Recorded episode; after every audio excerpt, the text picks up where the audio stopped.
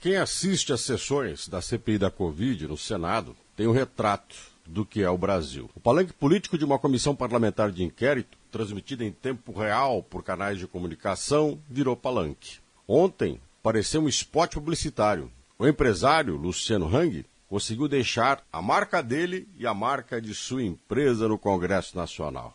É um aspecto da democracia, inclusive, observarmos a CPI da Covid e nos depararmos com mau comportamento, ofensas, transformar os caixões dos quase 600 mil mortos por Covid no Brasil virarem palanque. Fora isso, as pérolas de ofensas, críticas, falas infundadas.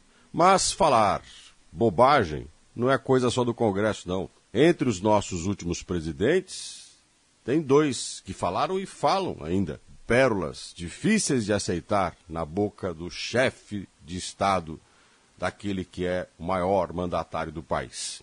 Mas tudo isso está dentro da normalidade democrática. Não é um problema do regime representativo. Tudo isso é democracia. Tudo isso é expressão das nossas escolhas. Aí tem a questão.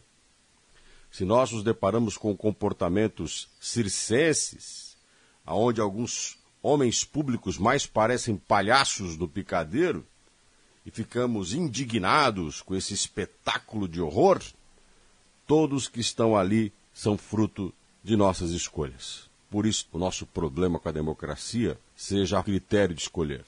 Esta é a nossa piada de mau gosto.